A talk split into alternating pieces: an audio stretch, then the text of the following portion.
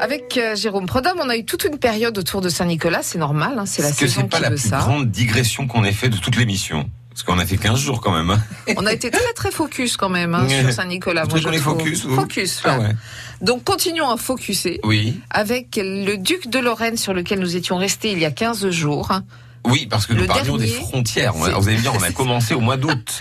Euh, mais en même temps, c'est un, c'est vraiment un fil euh, d'Ariane de l'histoire de la Lorraine. C'est l'histoire de frontières. On est une terre de frontières. Voilà, c'est constitutif de, de la Lorraine. Donc, en étudiant nos frontières et leur évolution, finalement, on étudie euh, notre histoire, l'histoire de la Lorraine, et, et qui incarne cette histoire jusqu'en 1766 Les ducs de Lorraine, alors qu'ils sont euh, plus ou moins de la famille de Lorraine. C'est ce qu'on va voir d'ailleurs euh, euh, cette semaine. On s'était arrêté la semaine dernière, si vous vous souvenez bien, au moment où Marie-Thérèse va voir Papounet, euh, Marie-Thérèse d'Autriche, qui va voir Charles son Papounet, qui lui dit, écoute, ce sera celui-là et pas un autre. Et quand une femme dit ça, moi par exemple, mon arrière-grand-mère a dit ça, mes arrière-arrière-grands-parents, ils ont tout fait pour dire non, ils n'ont pas pu. Donc il arrive parfois que euh, la fille impose à son papounet. Voilà, c'est un Donc peu là, elle a imposé. mais là, elle a imposé. Elle l'a imposé à l'Europe entière, parce que euh, quand on est euh, euh, impér- enfin, future impératrice d'Autriche, euh, euh, on, on- quand on se marie, c'est une affaire d'État, c'est l'État qui se marie. Euh, on l'a bien vu d'ailleurs avec Louis XV. euh, vous, savez, vous savez que quand Louis XV a épousé Marie Lexinska, euh, euh, comment dirais-je, il fallait le marier absolument pour qu'il ait des gosses tout de suite, puisque c'était le seul héritier du trône de France. Je vous l'ai déjà raconté, mais en gros, à l'époque, il est fiancé à une gamine de qui doit avoir 5 ans, 5 6 ans. Lui, il en a 13, il a comme on dit taché ses draps euh, à l'époque et donc on le marie d'urgence. Là, on fait une liste de toutes les princesses en état de se marier tout de suite et d'avoir des gosses tout de suite. D'ailleurs, en découvrant cette histoire que j'ai appris que le mot qui convenait c'est prognate. Pour prognate. non. Prognate, Bah c'est quand on a le menton Alors en non, avant. Oh, Il y a un truc qui dépasse, mais c'est. Alors comment c'est Les- une femme en état d'avoir des enfants tout de suite Il y a un nom. Ah oui, oui, euh, nubile ou euh, c'est pas ça non c'est plus. pas ça. Bon bref, hein, c'est pas trouver. non plus, mais vous allez me trouver ça. Euh, en tout cas, on fait une liste de 99 princesses. La dernière de la liste, c'est Marie Lexinska. Pourquoi c'est la dernière? Qu'elle pas avec mon histoire de menton. Oui. Et puis son père est détrôné. À l'époque, il est chômeur.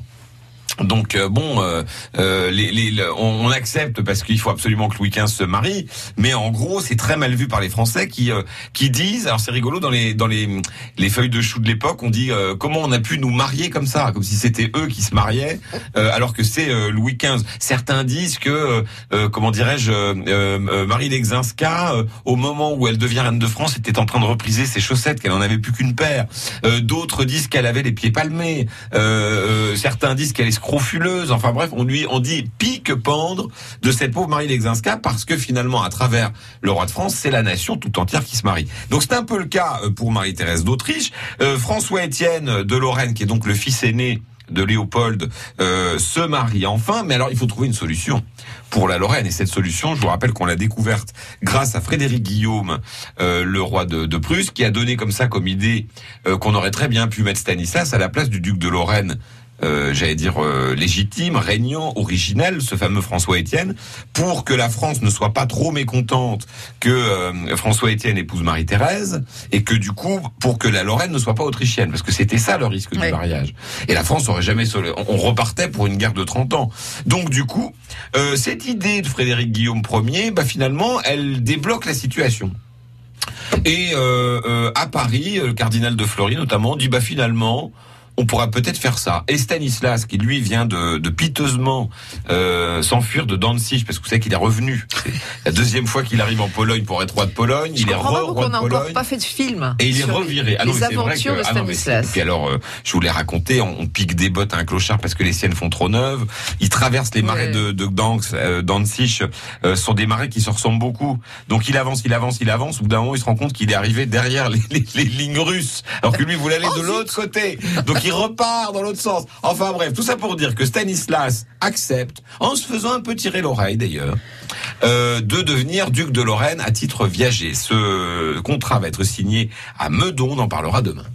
Pubère, ça vous va? Non, Non c'est pas ce mot-là. Non. D'accord, je cherche. À demain, Jérôme. Prégnante, prégnante. Mais non, prégnant, ça veut dire enceinte. Ah bah c'est peut-être ça. À demain. France Bleu Lorraine.